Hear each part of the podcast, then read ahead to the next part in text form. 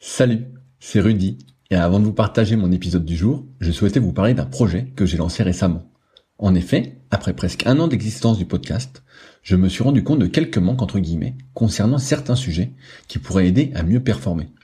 N'étant évidemment pas un expert dans la pratique du kayak, je suis toutefois depuis plus de 20 ans dans le milieu de la musculation, et c'est pourquoi je souhaite vous partager mes meilleurs conseils en rapport avec le kayak. C'est pourquoi j'ai réalisé une formation gratuite à destination des kayakistes et séistes motivés en quête de progrès. Dans cette formation gratuite, je vais vous partager des conseils techniques avec vidéo à l'appui sur certains exercices phares en musculation que vous pratiquez déjà. Je vais également vous partager des conseils alimentaires et notamment sur comment prendre de la masse utile, mais aussi sur comment éviter au maximum les blessures au dos et aux épaules si fréquentes pour beaucoup. Enfin, je vous partagerai ce qui est pour moi un trait de caractère indispensable à cultiver pour aller encore plus loin parce que votre réussite ne dépend que de vous. Si vous êtes intéressé par cette formation gratuite, cela se passe directement sur le site www.secretdukayak.org en renseignant votre email dans la petite pop-up présente sur la page d'accueil qui apparaît moins de 5 secondes après que vous soyez dessus. J'espère sincèrement que cela vous aidera. N'hésitez pas à me faire un retour après avoir suivi cette formation gratuite si vous aviez des idées, questions ou suggestions. Salut, c'est Rudy et je vous souhaite la bienvenue pour ce nouvel épisode des Secrets du kayak. Le but de ce podcast est de vous partager ma passion du kayak de course en ligne et de partir à la rencontre des champions. Qui sont-ils et que font-ils pour performer au plus haut niveau? Aujourd'hui, je vous partage ma conversation avec François During, entraîneur depuis près de 20 ans de l'équipe de France de course en ligne. Après une carrière de haut niveau arrêtée prématurément, il devient l'entraîneur référent du sprint. J'avais donc de nombreuses questions à lui poser sur comment exceller en sprint, améliorer son départ, finir ses courses, etc. C'est encore une fois un super épisode pour qui veut accélérer. J'espère donc qu'il vous plaira. Je vous laisse maintenant découvrir François et ses secrets. Salut François, comment ça va aujourd'hui? Bah écoute, ça va bien, on est au championnat de France là et il fait beau donc euh, tout se passe bien, c'est super. C'est vraiment un plaisir de t'avoir sur le podcast, ça fait longtemps que je voulais avoir euh, l'entraîneur qui est là depuis le, plus longtemps en place. Et je vais te commencer par cette question-là. Qu'est-ce qui fait cette longévité? Parce qu'habituellement, sur les entraîneurs que j'interviewe, au bout d'une ou deux Olympiades, euh, il lâche. Et toi, j'ai l'impression que tu as toujours ce feu sacré en toi? Euh, oui, bah écoute, c'est un métier que euh, j'ai toujours voulu faire. J'ai donc pu le faire bah, assez jeune en fait parce que j'ai commencé en en 97 euh, en tant qu'entraîneur à plein temps euh, dans mon club à l'US Créteil. Et euh, ensuite, j'ai enchaîné deux ans entraîneur de la section canoë-kayak du bataillon de Joinville. C'était une expérience intéressante parce que j'avais des athlètes des trois disciplines, course en ligne, slalom et, et descente. Et du coup, ça pour euh, comme ça en début de carrière, c'était très enrichissant de, s'ouvrir à deux autres disciplines que bah, je maîtrisais pas forcément en tant qu'athlète, quoi. Mais voilà. Et euh, ensuite, euh, j'ai passé le concours du professorat de sport parce que je me suis vite aperçu que ce serait quand même la meilleure solution pour être rémunéré correctement pour faire ce métier.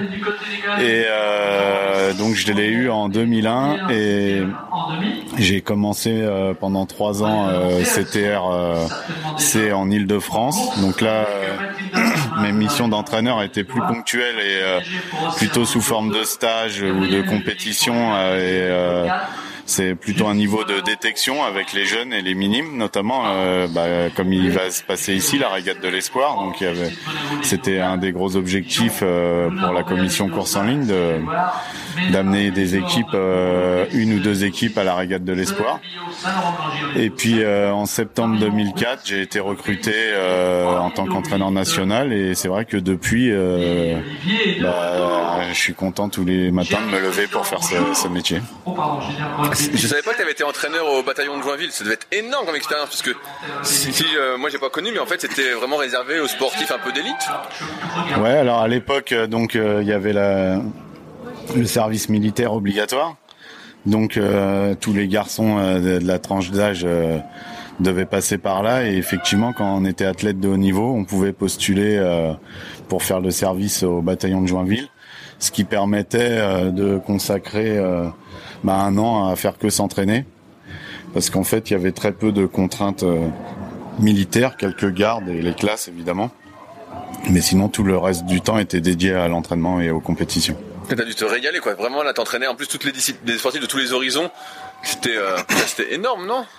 Bah oui, oui. Là, c'est vraiment une expérience, je pense, qui a qui m'a bah déjà permis de voir que c'est vraiment le métier que, que je voulais faire et euh, ce qui a été euh, très enrichissant c'est les questions que j'ai dû me poser pour pouvoir accompagner des athlètes dans des bah, en slalom et en descente euh, c'est-à-dire qu'est-ce que je pouvais apporter à des athlètes dans des disciplines où j'étais pas spécialiste? On va revenir à la question un peu traditionnelle du, du podcast. Comment tu as découvert le kayak? Ah bah moi j'ai découvert le kayak euh, un petit peu par hasard en fait euh, avec l'UNSS en sixième. Euh, j'ai voulu m'inscrire avec des copains à l'UNSS Aviron. Aviron Oui. Et ça s'est mal passé Non, en fait, c'est tout bête. À l'époque, je faisais du foot et du judo. Et euh, l'UNSS Aviron, c'était en même temps que le foot, et j'avais pas envie d'arrêter le foot à ce moment-là. Et je sais pas pourquoi, euh, parce que mes copains, du coup, ils sont allés à l'aviron. Et moi, je me suis dit, bah, c'est pas grave, moi, je vais aller au kayak. Mais du coup, j'étais tout seul.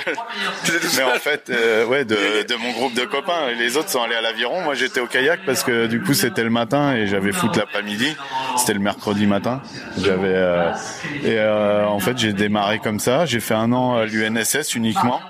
Et ça m'a bien plu et du coup euh, l'année suivante je me suis inscrit au club. À l'INSS c'était comment? C'était euh, directement course en ligne ou descente slalom Comment c'était?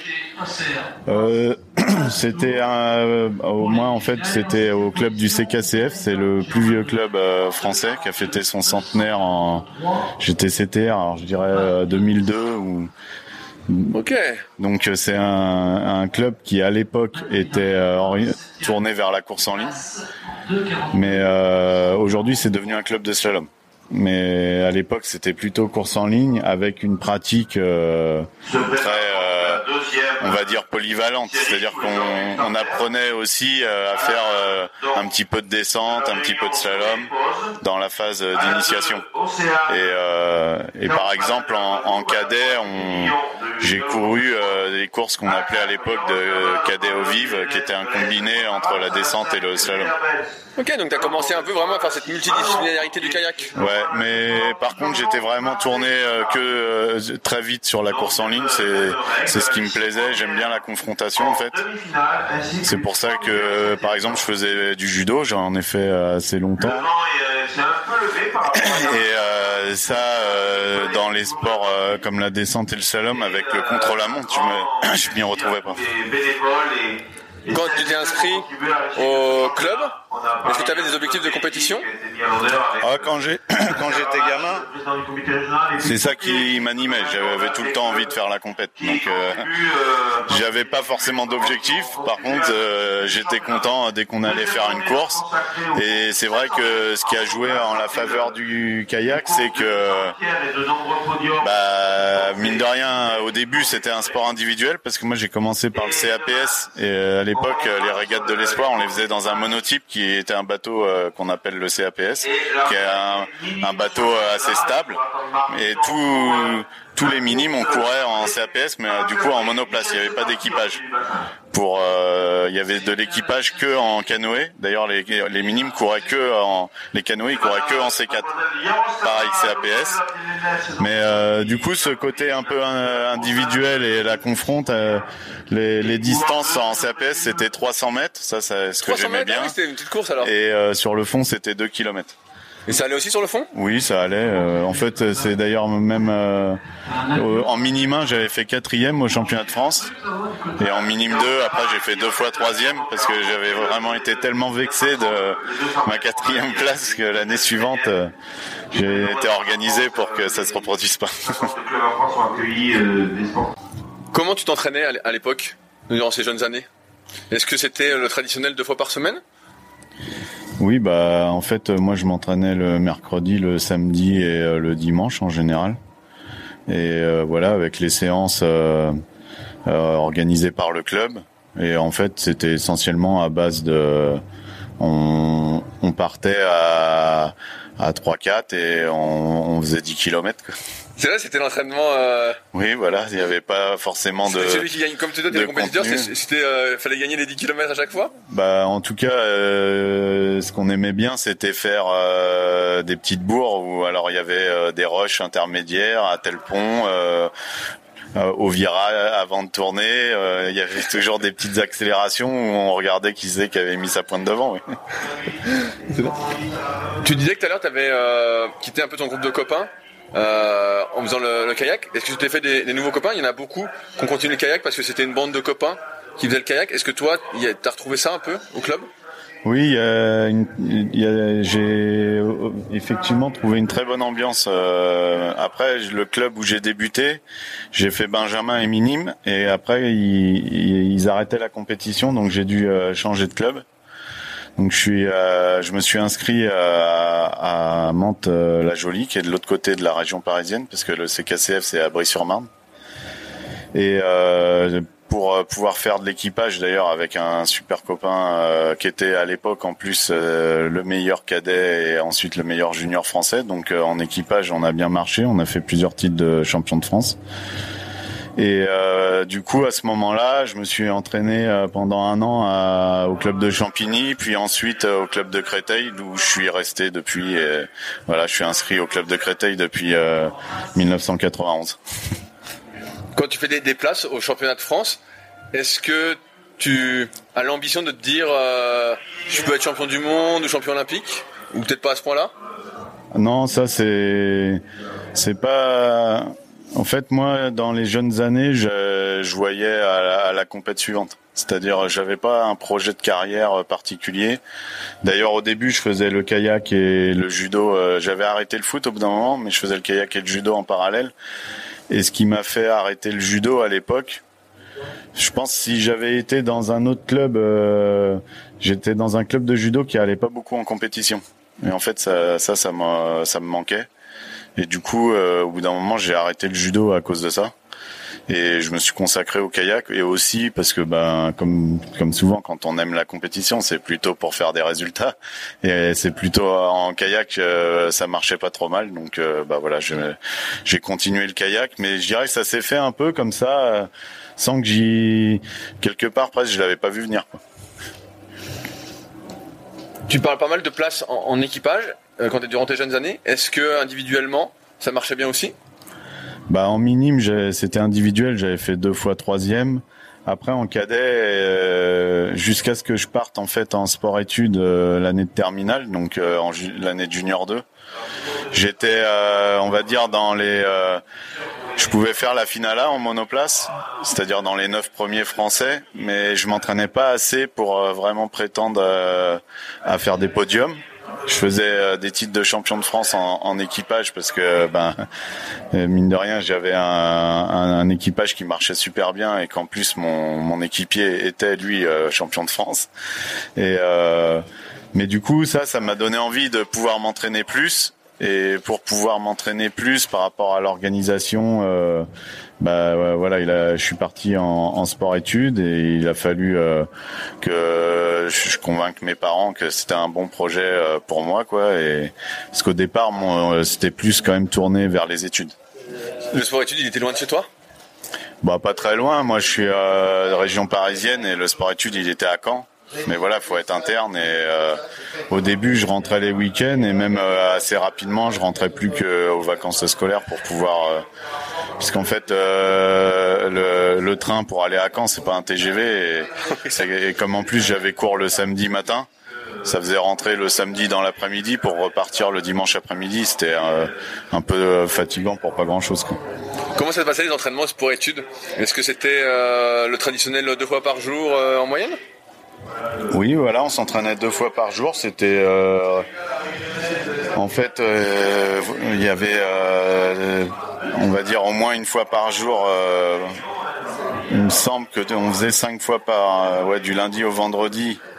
Il y avait bateau une fois par jour et sinon la deuxième fois, par exemple, il y avait deux midis où on faisait de la natation et non, on n'allait pas au bateau tous les jours en fait. Euh, et il y avait des soirs où on faisait euh, footing muscule. enchaîner pour donc des fois même on pouvait faire trois entraînements mais footing muscule c'était dans un même créneau. C'est on, avait d'abord un footing d'une heure et après on faisait une muscule. Toi tu étais plus sprinter que on va dire je sais pas si on peut dire quoi fondeur. C'est comme ça. Justement toute cette partie un peu footing aérobie tu trouvais du plaisir? Oui, parce que j'ai même fait un peu de cross euh, quand j'étais au collège. Et euh, j'étais pas mauvais en, endurance. D'ailleurs, en, junior 2, là, au sport études, j'ai fait euh, vice-champion de France sur le 5000 en K1. Et j'ai toujours, en fait, euh, j'ai toujours eu euh, beaucoup plus d'affinité euh, avec le sprint et, j'ai des qualités pour en kayak qui vont bien dans le sprint, mais j'ai un niveau d'endurance qui, qui était correct à l'époque et ça a un peu changé maintenant, mais qui me permettait bah, déjà de m'entraîner et puis et de toute façon c'est quand même moi je suis d'une génération où tout l'entraînement était que à base d'aérobie. Donc euh, voilà, il y avait les séances de vitesse de temps en temps, mais on, passait euh, l'essentiel de notre temps à faire de, de l'aérobie. Est-ce que tu penses que c'était avec, le, recul, est-ce que c'est quelque chose qui t'a limité peut-être pour la suite de faire autant d'aérobie et peut-être pas assez euh, de sprint en termes d'entraînement? Non, parce que bah, de toute façon, les distances olympiques à l'époque c'était le 500 et le 1000. Alors le 500, euh, il y a quand même, euh, on va dire, en, environ 70% de l'énergie qui est fournie par le système aérobie. Donc si on néglige ce système, euh, on peut pas jouer même sur le 500. Le 200, on le courait, il est apparu au championnat du monde, je pense dans le début des années 90 mais il n'y avait pas de sélection spécifique pour le 200. Nous, c'était une distance pas olympique, personne ne le préparait spécifiquement en France. Donc moi, sur mes qualités, euh, bah, j'étais dans les meilleurs Français. À un moment même, euh, j'étais euh, ben, quand Olivier Lazac, qui était le meilleur Français sur cette distance, qui a eu longtemps le, d'ailleurs la meilleure performance mondiale qui a été battu euh, ensuite par Liam Hills. Donc c'est une performance qui avait duré pendant au moins 20 ans, je pense. Au moins 20 ans, ouais, c'est ça à peu près. Et ben quand Olivier Lazac a arrêté, euh, après c'était plutôt moi le, meilleur français sur le 200. Mais en fait on le savait pas trop parce qu'on courait que très rarement le, le 200 mais j'ai gagné le trophée national du 200 mètres ou voilà mais moi j'étais vraiment euh, focus sur le 500 je, euh, le 1000, j'avais en tant qu'athlète, j'avais un peu de mal. J'aimais bien en équipage, mais en monoplace, c'était vraiment pas ma, distance. Par contre, j'étais focus sur le 500 et euh, bah d'ailleurs ma meilleure perf, c'est en 96. Je fais une médaille en Coupe du Monde sur le 15 500 à, à Rachiche sur la troisième manche de Coupe du Monde, qui était juste avant les Jeux Olympiques d'Atlanta. C'est énorme. Oui, bah c'est, j'ai voilà, j'ai raconté toutes mes médailles. Non, c'est pas, pas, fini, t'inquiète pas. non, non. Après, j'ai fait vice-champion de France. J'ai fait, euh, voilà, j'ai fait des médailles en monoplace. À un moment donné, j'ai fait plusieurs euh, courses de sélection où euh, bah, je faisais la photo finish avec Sébastien Mayer et c'est lui qui gagnait. Moi, je faisais deuxième, mais on était à la photo finish. Voilà, j'étais, on va dire, dans les deux, trois premiers Français du 15 500 sur l'Olympiade d'Atlanta, en fait. Quand tu fais sport-études, c'est pour faire quelles études en parallèle euh, du kayak? Moi, je faisais un bac C, donc c'était pour faire mon bac. Et à ce moment-là, je n'étais pas encore euh, bien déterminé est-ce que j'allais faire maths sup ou pas. Parce que mon projet de départ, euh, j'ai toujours un peu, quand, je sais pas si ça se fait, mais souvent on nous demandait en début d'année quel métier on voulait faire. Et moi, je mettais euh, prof de PS ou pilote de ligne. Bon, c'était pas tout à fait euh, les mêmes études, et euh, mais j'ai toujours un peu mis ça. Bon, je suis, la course en ligne, finalement. je suis pas prof de PS, je suis prof de sport. Et bon, bah du coup, par contre, j'avoue que ça, le sport études, moi, je me suis très concentré sur le sport. Donc je m'étais un petit peu disqualifié quand même pour pouvoir prétendre à faire maths sup derrière mon bac. Donc j'ai eu le bac, j'ai pu aller en STAPS. Ça, il n'y a pas eu de problème. Je suis euh, d'ailleurs à l'issue du sport études, je suis rentré à l'INSEP pour faire ce qu'on appelait, enfin ça s'appelle toujours comme ça d'ailleurs, STAPS. moi, à l'époque c'était Doug, le Doug et après la licence et, la maîtrise. Et donc j'ai fait ces études-là à, l'INSEP. Quand tu finis sportif, donc tu vas à l'INSEP, c'est vraiment pour devenir sportif de haut niveau, vraiment miser à fond sur le kayak?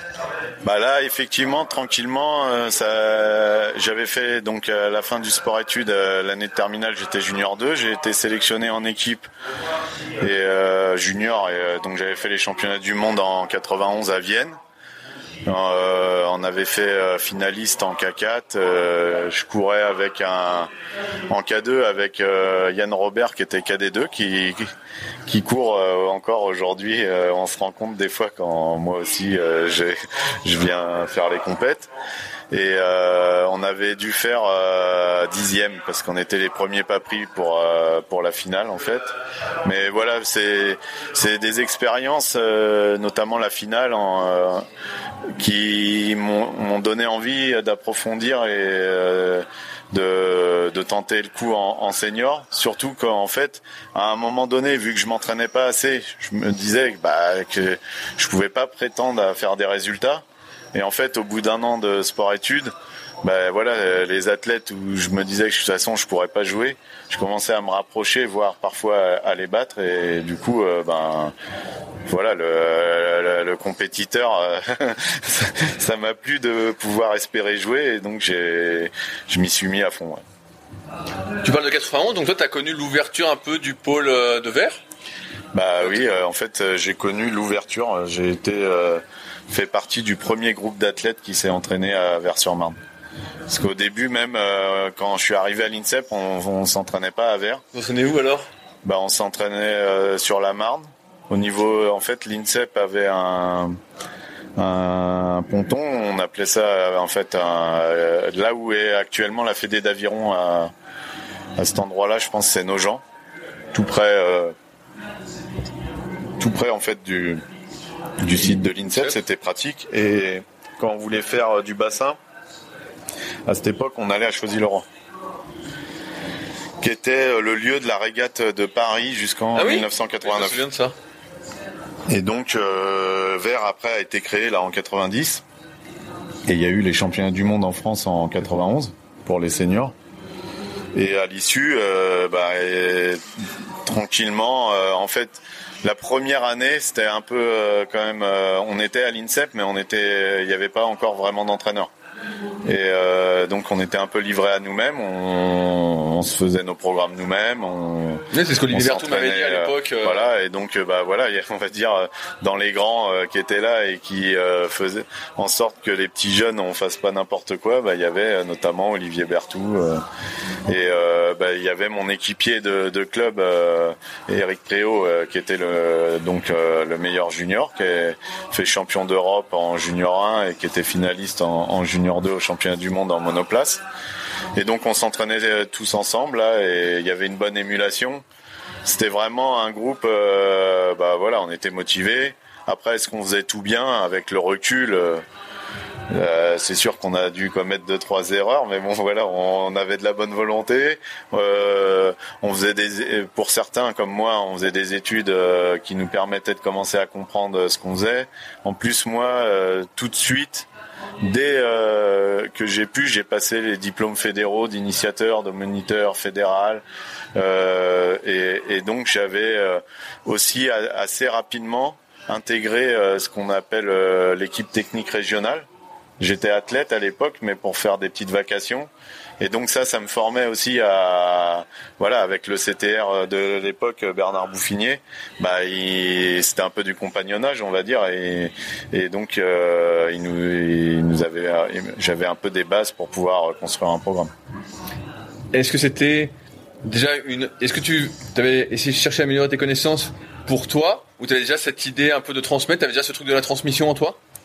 Bah, je pense que ça me plaisait déjà d'entraîner parce que voilà, je je le faisais euh, pas que pour euh, faire une vacation et gagner un peu d'argent. Ça me faisait plaisir aussi. C'était un peu contraignant parce qu'il fallait que je m'entraîne et que j'entraîne les autres, mais c'était sur des, des stages ciblés, des périodes de une semaine ou quinze jours.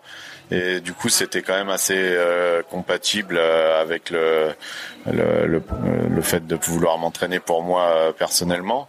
Et ça m'a permis justement d'enrichir bah, mes connaissances et euh, de du coup de, de voir en fait euh, tranquillement je pense que ça, ça a contribué à faire émerger ce projet euh, ensuite de devenir entraîneur est-ce que tu rentres tout de suite en équipe senior une fois que tu as fini tes années juniors bah en fait, en senior 1, je rentre pas en, en équipe des seniors 1. Je suis, en fait, il n'y avait pas d'équipe U23 à l'époque.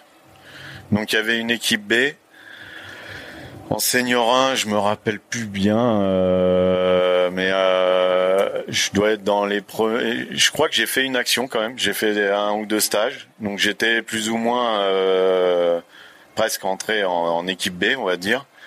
Et le problème que qu'il y a eu, c'est que en, en 93, à 20 ans, j'ai fait une hépatite A. Et du coup, comme c'était au mois de mai, j'ai fait une saison blanche. Donc, euh, et j'avais bien progressé. Je sais pas ce que ça aurait pu donner, mais euh, mon équipier de club euh, de l'époque, Franck Dauboin, lui s'est sélectionné en équipe senior en faisant deuxième sur le 15 500. Et vu qu'à l'entraînement on avait à peu près le même niveau, je me disais que probablement j'aurais peut-être pu, bah voilà, peut-être j'aurais pas été sélectionné, on le saura jamais. Mais en tout cas, j'avais passé une, déjà en senior 2, j'avais passé une marche et peut-être que j'avais déjà le potentiel. Le fait est que du coup, ça m'a fait une saison blanche et que l'année suivante, j'ai fait deuxième des sélections à la photo finish, mais ça m'a seulement mis euh, dans l'équipe B. Parce qu'en ah, fait, j'arrivais de rien en fait du coup. J'étais plus euh, dans les j'avais euh, on va dire disparu des radars. J'étais quand même resté euh, sur sur le pôle, mais c'était moins structuré qu'aujourd'hui. Et là par contre, c'est à partir de 93, on a eu un entraîneur à plein temps sur le pôle qui s'appelle Jean-Paul Anquier et qui nous avait pris bah voilà qui, nous a accompagnés et qui moi personnellement j'ai bien apprécié, j'ai beaucoup progressé à à son contact. J'allais justement te demander, est-ce qu'un entraîneur était arrivé et oui, ça avait décuplé un peu tes progrès? Je pense que de toute façon, s'il n'y avait pas eu, euh, si l'entraîneur n'était pas arrivé, je pense que j'aurais arrêté. Parce que euh, tout seul, euh, euh, on s'amusait bien et tout mais c'était quand même un peu euh, limitant au bout d'un moment de tout faire euh, tout seul. Et le fait que ce soit de nouveau un peu plus cadré comme j'avais pu trouver en fait en sport études avec un entraîneur à plein temps moi en sport études l'entraîneur s'appelle Bruno Chandavoine. Ça ça avait aidé à à structurer les choses euh, et du coup aussi à éclaircir un peu les objectifs et, le projet euh, de façon générale. À partir de quand tu rentres en équipe A? Bah du coup en 95. Je suis dans le K4 euh, pour les championnats du monde à Duisbourg. Où on va faire une finale sur le 200 mètres. K4 200 Oui, c'était pas du tout l'objectif puisque là c'était les mondiaux pour les quotas c'était la première fois qu'il y avait des quotas pour Atlanta, donc fallait faire les quotas au championnat du monde en 95. Et là, par contre, on, s'est fait sortir en demi-finale, donc l'objectif n'était pas rempli, mais on s'est consolé avec une finale sur le K4 200. Toi, tu es de la génération juste avant que Kirsten Neumann arrive et euh, on va dire codifie, amène sa codification en tout cas de l'entraînement. Est-ce que tu as vécu un, changement en termes euh, d'entraînement justement quand il est arrivé? Parce que comme tu étais euh, jeune senior et après tu étais euh, vieux senior, je sais pas comment on peut dire. Bah moi en fait, voilà, en 96 j'étais remplaçant. j'ai pas été sélectionné aux Jeux Olympiques. Par contre, j'avais fait la médaille en Coupe du Monde. Donc dans un premier temps, ça m'avait bien motivé. Je m'étais dit que j'allais sûrement essayer d'aller euh, jusqu'en 2000. Et en fait, euh, bah, en 80, euh, en 97, avec l'arrivée de Kirsten et pour diverses raisons, je me suis retrouvé premier pas pris en équipe de France. Et en fait, euh, bah, j'ai pas persévéré, euh, j'ai arrêté là. Ok.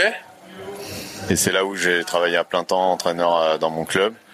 J'avais, euh, je m'entraînais encore, mais euh, là, du coup, j'étais de nouveau tout seul. Je m'entraînais tout seul à mon club. Et voilà, bah, d'ailleurs cette année-là, j'ai dû gagner le 200 mètres au championnat de France à, à 40 ans, mais c'est non peut-être la même l'année suivante. Je me suis encore entraîné un petit peu, mais j'avais mes qualités de base et tout ça, mais par contre le projet de, de, haut niveau, il s'est arrêté. Ça a été net en fait? Ouais. Et malheureusement, je dirais peut-être pas de façon euh, très réfléchie. Avec le recul, tu aurais peut-être continué? Bah, je pense que oui. Euh, en tout cas, ça m'a un petit peu euh, guidé aussi en tant qu'entraîneur. C'est voilà, je pense qu'à ce moment-là, j'ai manqué un petit peu d'accompagnement.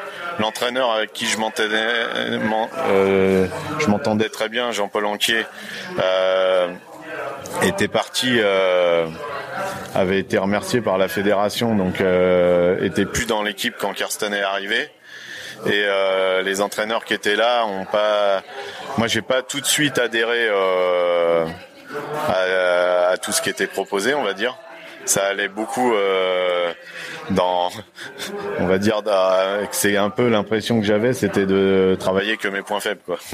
Or, euh, du coup, je prenais pas Trop de plaisir, quoi. Tout, oui, beaucoup de plaisir à l'entraînement au, au, quotidien. Et euh, bah, le premier hiver euh, a eu raison un peu de, de ma motivation. Ah, ah, ah, après le coaching, je fais un aparté, mais c'est toujours difficile parce qu'il y a toujours cet aspect un peu humain. Moi, je me souviens à l'école, c'était euh, c'était un prof qui est très entraînant. Même si t'aimes pas la matière, tu vas aimer la matière, quoi mais ça passe avec certains élèves et pas avec d'autres. Dans le coaching, je pense que c'est un peu pareil aussi, quoi. C'est soit t'accroches et t'y crois et ça va, et si t'y crois, si tu vois que ça va pas, euh, que t'arrives pas. En plus, quand t'es dans le jus, c'est dur d'avoir le recul nécessaire. Euh, vous êtes communiquer. Euh. Ouais, complètement. Moi, en fait, j'avais créé une bonne euh, relation avec euh, dans l'Olympiade de 96, donc avec Jean-Paul Anquier. Et en fait, j'ai j'ai pas fait l'effort de, de recréer une nouvelle relation avec un, un, nouvel entraîneur euh, tout de suite quand il est parti.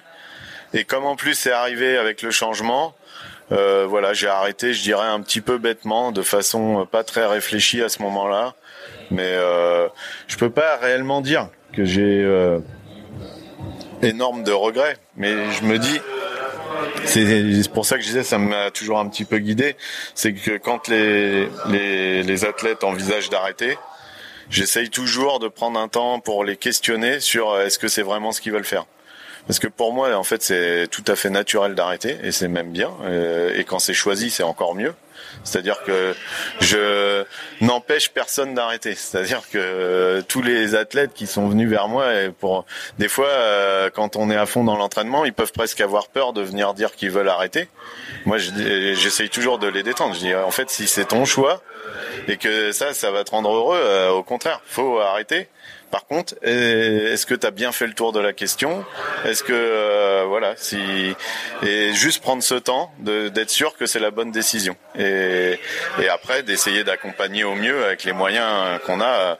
Mais euh, voilà, souvent ensuite euh, pour la reconversion, on va dire c'est d'autres personnes qui prennent le relais euh, par rapport au suivi social et tout ça. Mais je pense qu'en tant qu'entraîneur, ça fait partie. À un moment donné, il faut pouvoir aussi se poser et être capable de discuter avec les athlètes qu'on accompagne de qu'est-ce qu'ils vont faire après et de comment ça s'organise, notamment aussi pour que ce soit pas un stress et qu'ils aient pas une impression que derrière c'est le vide quoi. Ah, bien sûr, mais après c'est ça qui est, dur dans le métier de, de coach, c'est que c'est beaucoup de psychologie en fait. Il y a la planif, mais euh, c'est beaucoup, euh, c'est comme je disais, c'est une entente, c'est quelque chose qui passe ou. Euh... Bah effectivement, c'est exactement ça. Euh, de toute façon, euh, même si euh, il est tout à fait utile et opportun de travailler avec des spécialistes en termes de préparation mentale, le coach ne peut pas ne pas traiter le sujet. C'est-à-dire que effectivement, un entraîneur doit être entraînant et un coach, je pense, c'est la même chose.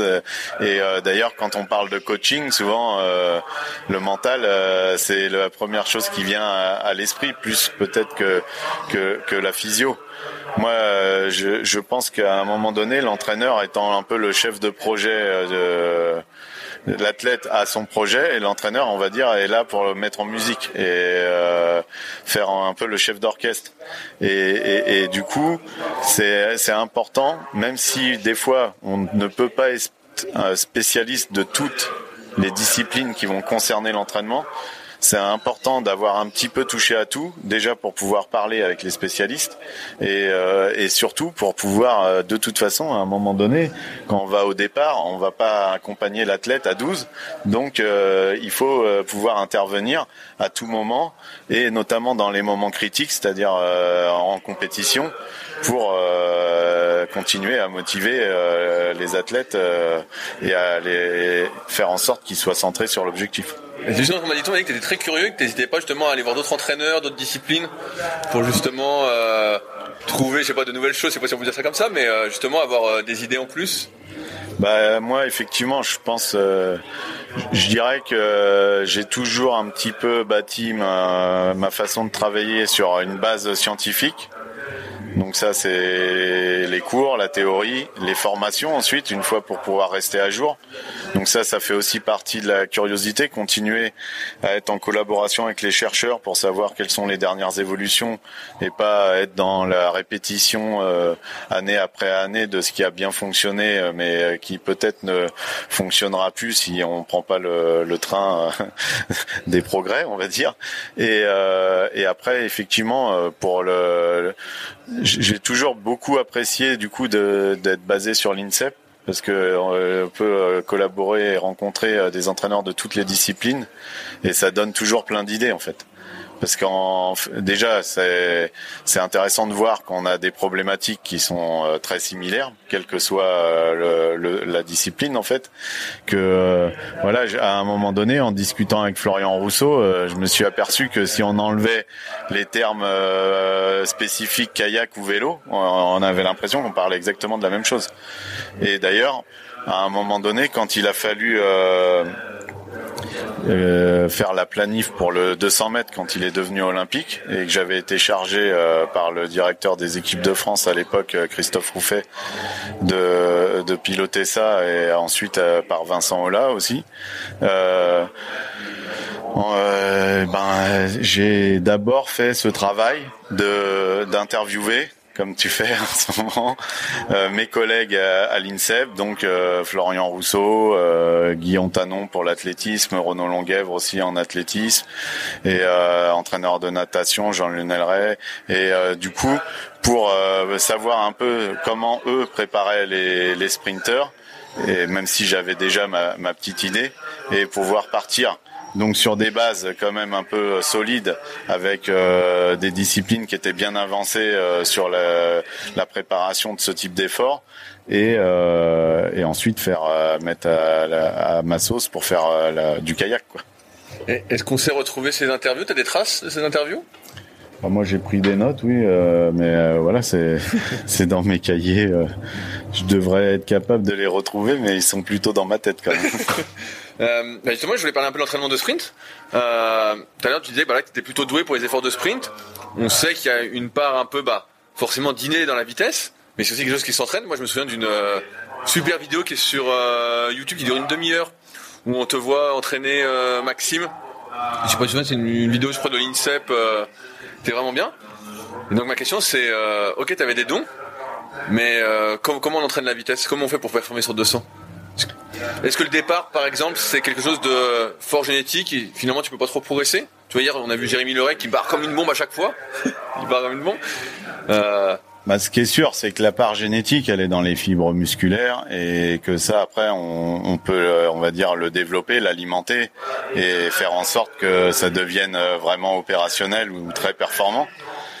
Et après, je dirais en kayak, il y a euh, une euh, euh, part très technique.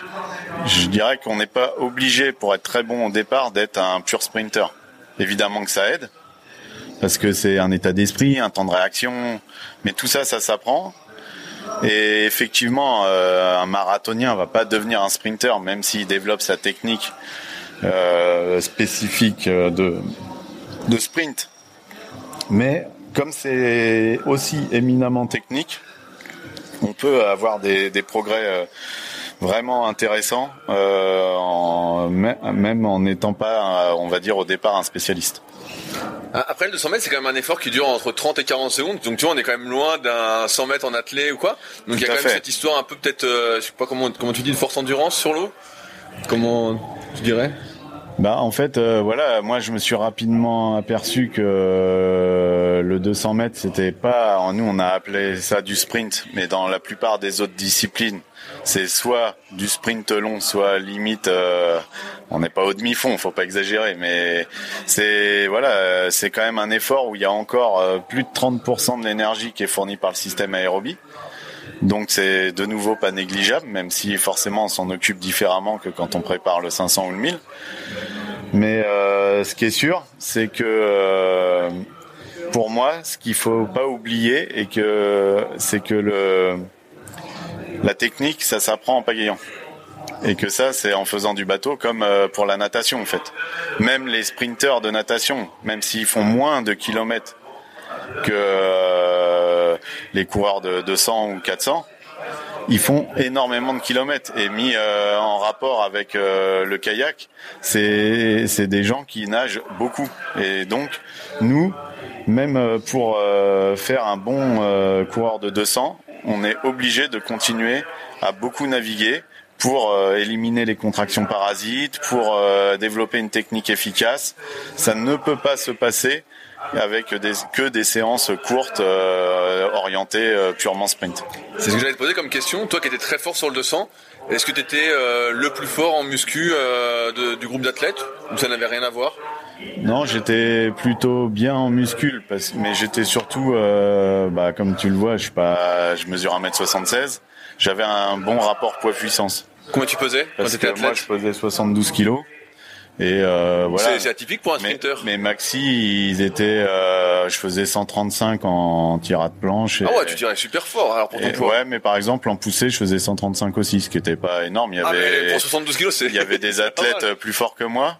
Mais par contre, j'avais un très bon rapport poids-puissance et j'étais très bon euh, dans tous les mouvements euh, à poids de corps.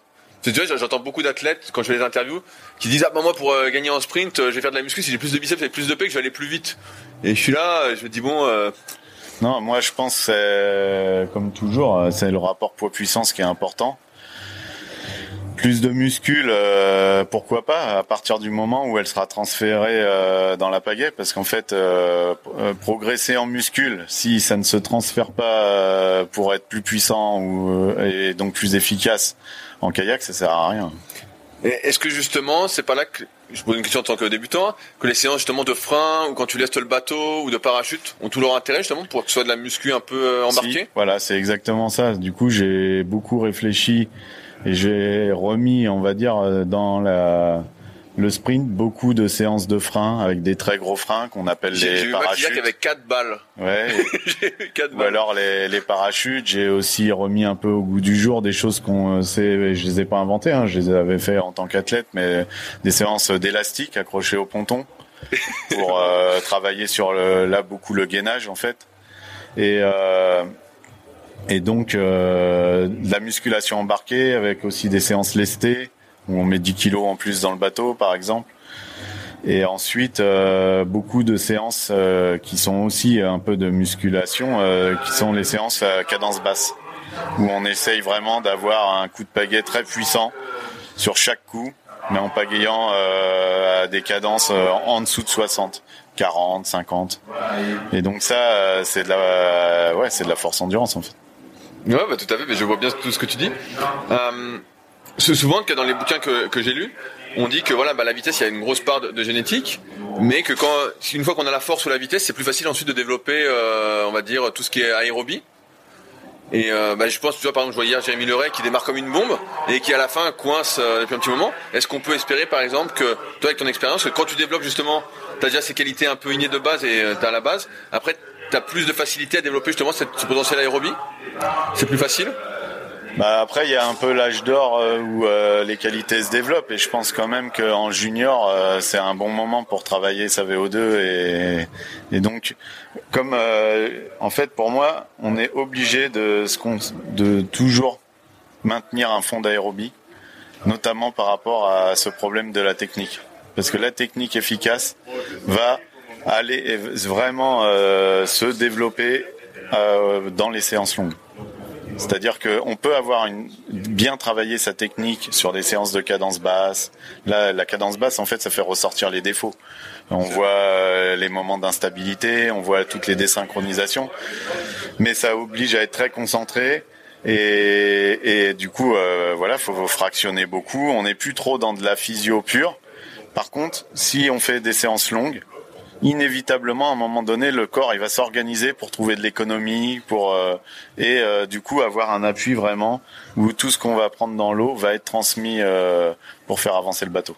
Je vois exactement ce que tu veux dire quand t'es rincé, t'es obligé de trouver des solutions. Mmh. tu, vois, tu fais n'importe quoi, mais n'importe quoi. Pour moi, en tout cas.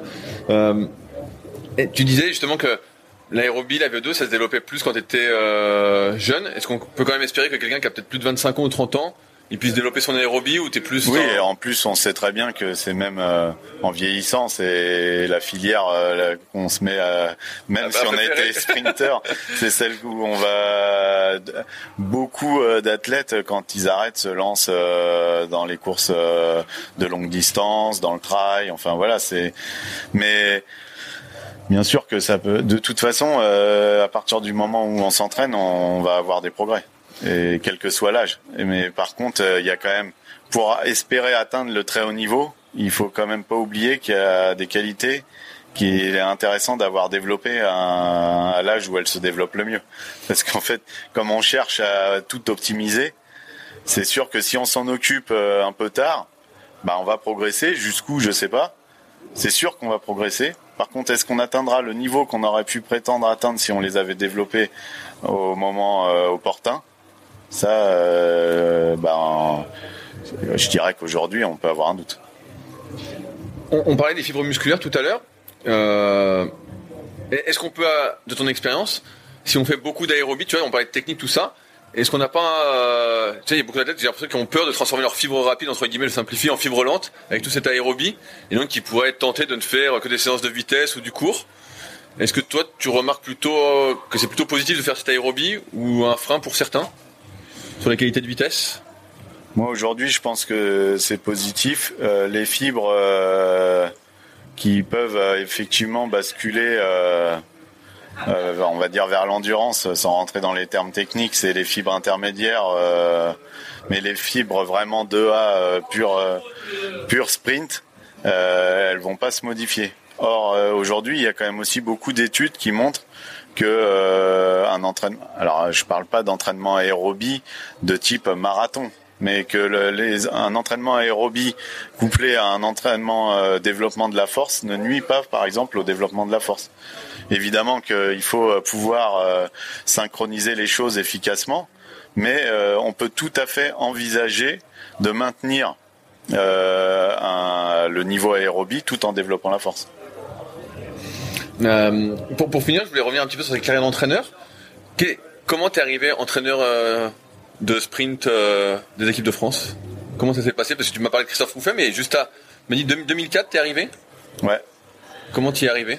Bah, en fait, du coup, moi j'avais l'expérience là de mon club et du bataillon de Joinville. Plus ensuite, en tant que CTR, j'étais resté au contact parce que bah, j'entraînais les jeunes et j'intervenais souvent, on va dire, en équipe de soutien euh, sur les équipes de France. Donc j'étais toujours au contact. Euh, d'ailleurs, ça m'a permis de bien collaborer avec Karsten Neumann et euh, de pouvoir discuter avec lui et du coup de mieux appréhender sa, sa méthode pour pouvoir la mettre en œuvre. C'est une méthode à laquelle tu as adhéré?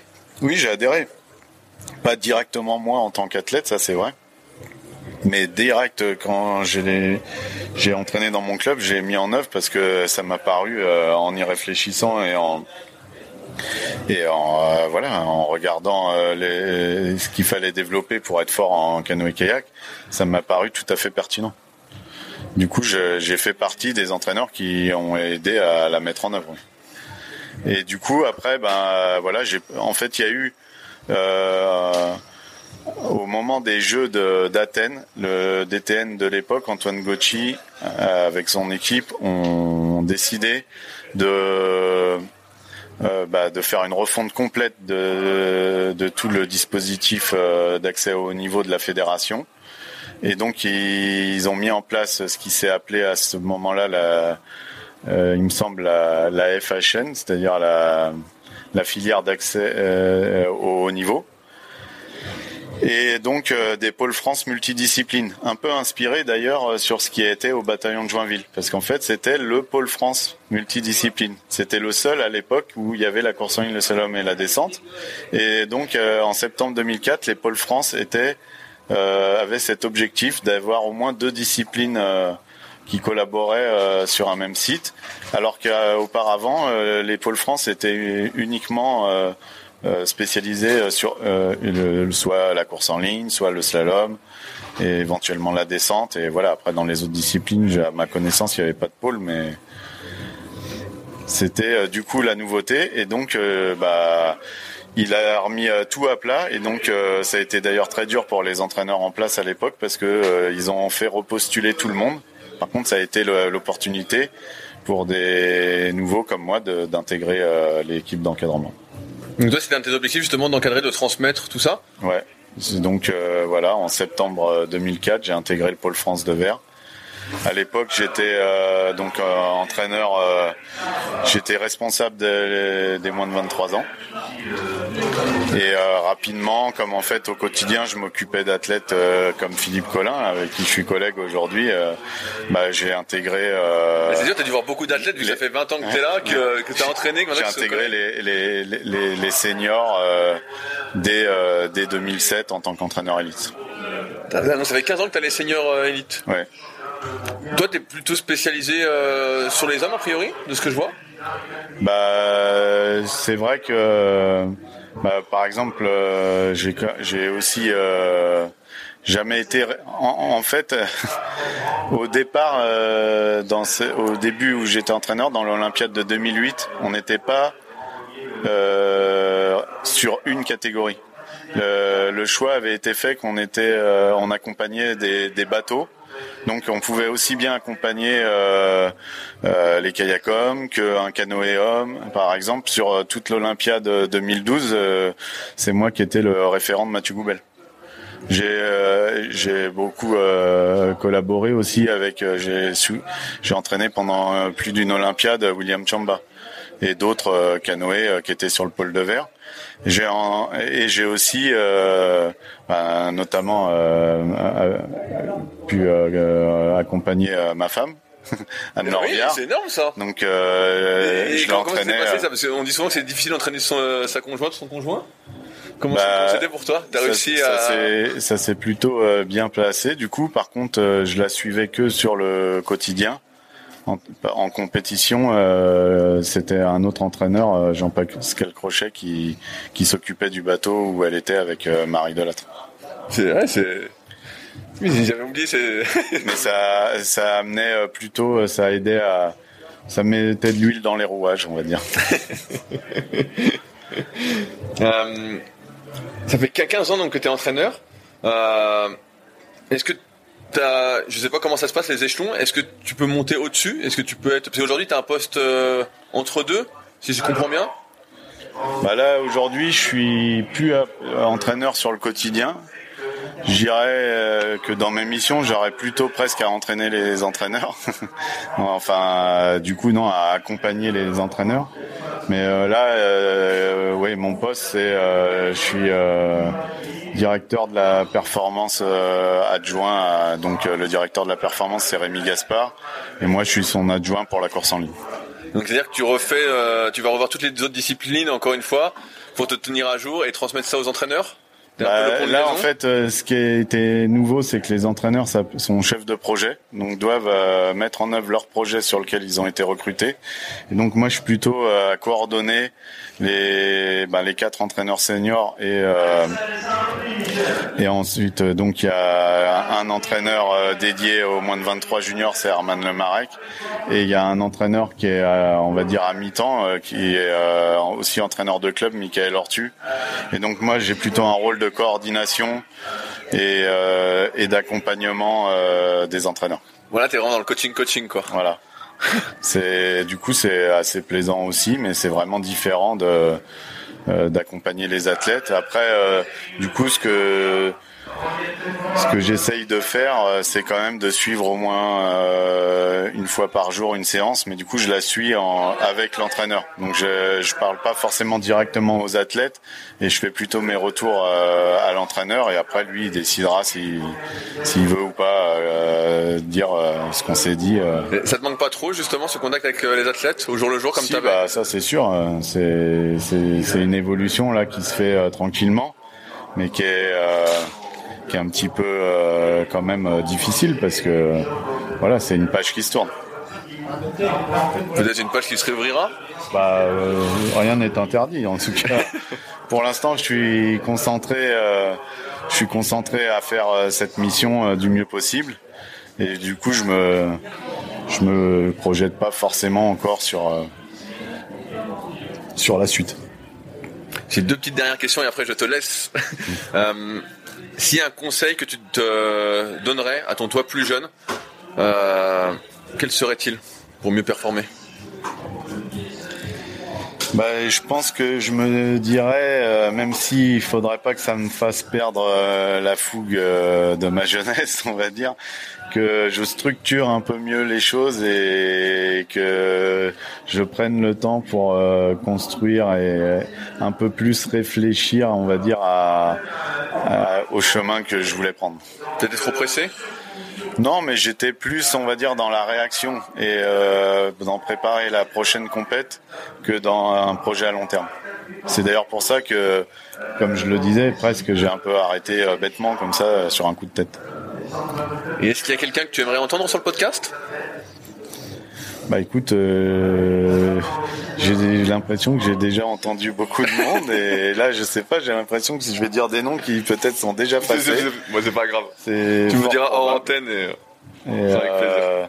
Non, non, bah, je sais qu'à mon avis, ils ont déjà été cités. Euh, d'ailleurs, il s'est occupé de moi quand j'étais cadet à un moment donné, Didier Oyer. Bah, Didier, euh, ça fait plusieurs fois. Euh, et ça pourrait me faire plaisir, mais voilà. Bah, j'ai entendu Pascal Boucherie, j'ai entendu Philippe Bocara. Il y a il y, a, Philippe Aubertin là qui est là au bord du bassin. Ah il est là Ah bah super. Mais je sais pas si. Si, si, il ils avaient contacté mais. Euh... Se prêter à l'exercice mais. Je voilà, faire comme avec toi. C'est quelqu'un avec qui j'ai beaucoup apprécié m'entraîner à un moment ah, donné et donc euh, ça me ferait plaisir de pouvoir les entendre. Bah génial. Et bah François merci pour ton temps. Depuis le temps que je voulais c'était un super épisode pour moi et. Euh... À bientôt peut-être sur l'eau. Et puis merci euh, d'avoir tenu les délais. bah nickel. Et bah super. Même si peut-être on aurait pu approfondir euh, plein de sujets. Mais super. Euh, on pourra toujours se revoir à, une autre occasion. Merci à toi en tout cas pour tout ce que tu fais. Salut à tous. Salut. Si vous êtes encore là, c'est que l'épisode vous a plu. Dans ce cas, je vous invite grandement à m'aider à faire grandir ce podcast en mettant une note de 5 étoiles et un commentaire d'encouragement sur l'application de podcast où vous l'écoutez et plus particulièrement sur l'application podcast d'Apple. Cela m'aidera d'autant plus à accueillir les meilleurs kayakistes français grâce à la crédibilité que vous me donnerez. Enfin, vous pouvez retrouver la retranscription écrite de cet échange sur www.secretdukayak.org. En attendant, laissez glisser et à la semaine prochaine.